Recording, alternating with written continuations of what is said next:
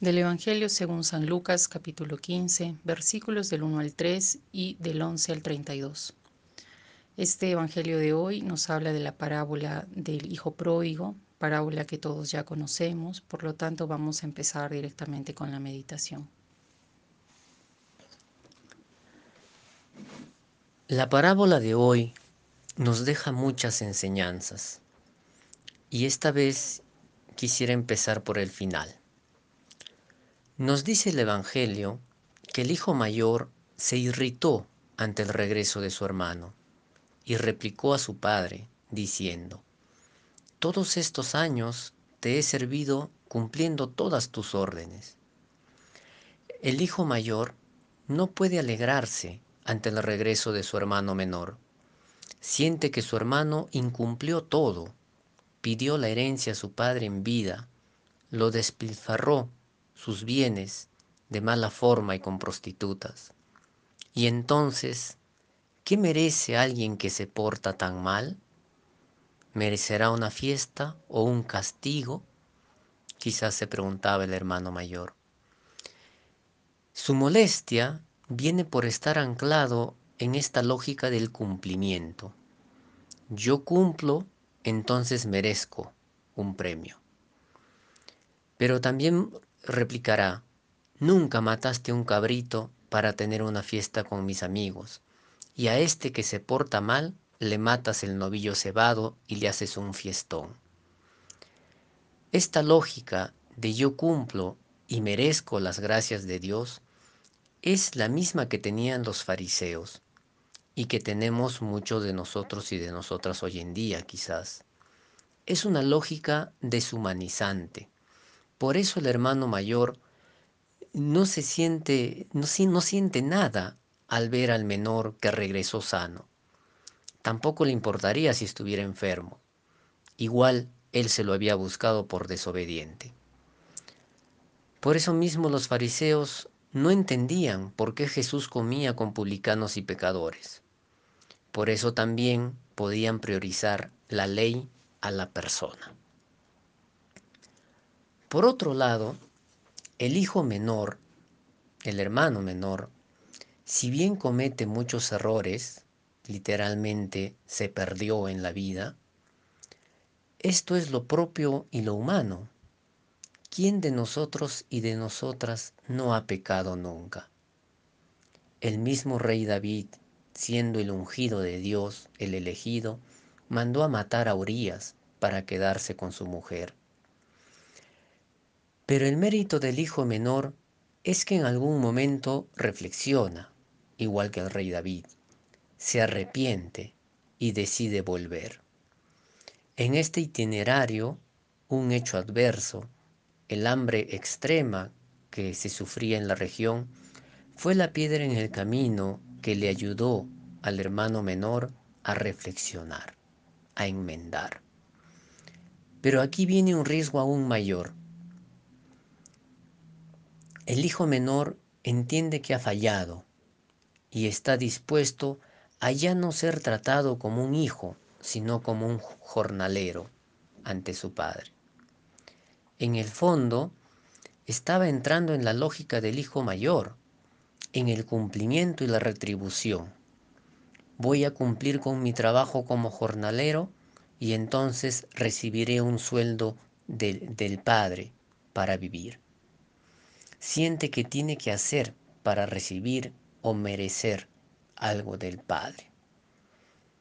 ¿Cuántos de nosotros y nosotras sentimos que tenemos que pagarle al Padre por las fallas que hemos cometido? Y sin embargo, el Padre no lo permite. Pónganle el anillo, las sandalias. No tiene que hacer nada. No tiene que pagar nada. Él es mi hijo, ella es mi hija. Reflexionó y regresó sano. Igual hubiera sido si hubiese regresado enfermo. Maten el novillo cebado. Hagamos fiesta. La parábola de los dos hijos, bueno, como sabemos, uno que llega a comprender una lección de vida, pasando vicisitudes, viviendo en carne propia las consecuencias, si queremos decirlo así, de alejarnos del amor del Padre, del amor que también ya somos, pero que este Hijo quiso buscar sin ser consciente y buscar la felicidad en vivir a su manera, despilfarrando, desperdiciando sus dones y lo que tenía, y enfocado solamente en las cosas materiales. Y es que cuando se busca equivocadamente, se entra en las reglas de este mundo, que para ser feliz tienes que tener más, y nos enfocamos egoístamente solo en nosotros sin importar lo que pasa. Hasta que, bueno, vino la necesidad, la crisis, como podríamos decirlo, y empezamos a cuestionar nuestra manera de vivir, lo que habíamos creído, y lo que tenía valor antes, ahora no lo tiene. Y recién podemos ver con claridad que lo más importante lo habíamos cambiado por nuestros deseos egoístas. Pero podemos ver también que a veces esas crisis que tanto odiamos y rechazamos son precisamente para llevarnos de vuelta a casa, más convencidos que no había nada comparable con el amor del Padre, que su amor era desinteresado y lo más importante es que estaba basado en la libertad. A lo largo de esta parábola que cuenta Jesús, todos tenemos un punto donde nos encontramos. Quizás muchos están saliendo de la casa del Padre para vivir supuestamente la libertad que creían no tener.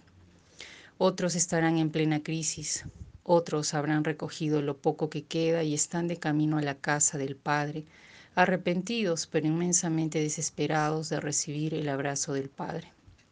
Y otros estarán felices de tener ya la certeza que el amor del Padre es infinito, incondicional, que no castiga, sino que supera todos nuestros esquemas y categorías. Pero por otro lado, podemos ver al hijo mayor que se queda no por amor, sino quizás por cumplir, por obedecer al Padre, porque sabe que así tiene todo en su casa.